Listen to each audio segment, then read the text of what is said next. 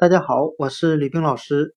今天我们来学习单词 stick，s t i c k，表示小木棍、手杖的含义。我们可以用词中词法来记这个单词 stick，小木棍、手杖。它的拼写中有单词 sick，s i c k，表示生病的。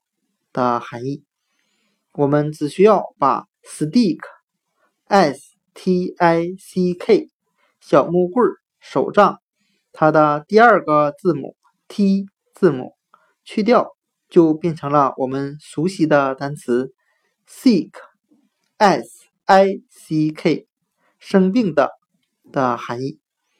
我们这样来联想这两个单词之间的意思。这位生病的老人走路时，手里握着一根小木棍儿，把它作为手杖来使用。